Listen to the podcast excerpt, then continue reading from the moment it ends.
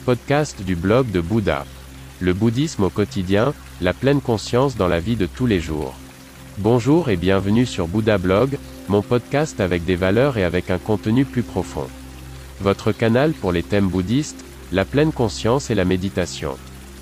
Je m'appelle René et je suis très heureux que vous soyez là. Pendant de nombreuses années, j'ai vécu dans un temple en Chine, j'ai été ordonné moine, j'ai étudié les arts martiaux et la philosophie du prince indien. C'est pourquoi j'ai créé ce podcast. Veuillez visiter mon site web, vous trouverez l'accès en bas de la description de ce podcast. Bonne écoute. Le seul endroit, le seul endroit où nous pouvons être, c'est ici, exactement ici, là où nous nous trouvons actuellement, car c'est notre destin, notre karma, notre destinée. Seulement ici, et nulle part ailleurs, à cet endroit très particulier, à une place qui est actuellement notre place, mais qui peut être à nouveau vide, l'instant d'après, ou être la place d'une autre personne. Ou alors une place qui cesse d'exister, qui se désagrège, qui se recompose peut-être, qui sait. L'imagination est une force très puissante. Grâce à elle, nous choisissons les parties que nous percevons, que nous laissons pénétrer dans notre conscience, que nous considérons comme la réalité, simplement parce que nous fermons les yeux sur les autres réalités. Nous nous faisons le monde tel qu'il nous plaît, mais il n'en est pas ainsi et il n'en sera jamais ainsi.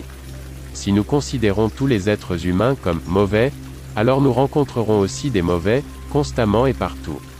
Mais si nous avons une conception généralement bonne, alors nous rencontrerons aussi les bonnes choses, les êtres vivants et les événements, exactement comme nous le souhaitons. Mais la vérité n'est ni bonne, ni mauvaise, mais rien de ce que nous avons imaginé n'existe.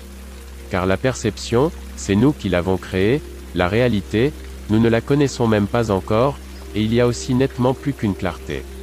Celui qui continue à tout classer en bon ou mauvais, à tout ranger dans les tiroirs en question, ne voit pas comment les choses sont vraiment, il reste prisonnier du tourbillon des fausses perceptions.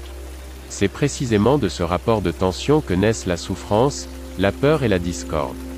Celui qui s'abstient de juger les diverses illusions avance nettement sur le chemin de l'illumination, car dans ce cas, la représentation n'entre alors plus en collision avec la réalité, les déceptions ne se produisent pas.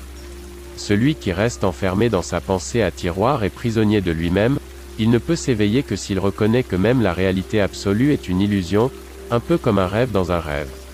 Mais celui qui cesse de lutter contre toutes ces choses est très proche de l'éveil, il comprend que tout doit être l'illusion d'une illusion, qu'il n'y a pas, qu'il ne peut pas y avoir d'autre possibilité. Juste après la capitulation inconditionnelle, l'aveu de la défaite totale, l'arrêt de la lutte, nous nous rendons compte que même la prison n'existe pas, nous avons seulement fait semblant, nous nous sommes frottés à notre destin. Le chemin est là aussi le but, le seul endroit. Quand on vit trop longtemps au même endroit, on accumule trop de choses. Bouddha, nom d'honneur de Siddhartha Gautama 560 à 480 avant l'an 0. Merci beaucoup d'avoir écouté le blog de Bouddha. N'hésitez pas à visiter mon site web. À demain.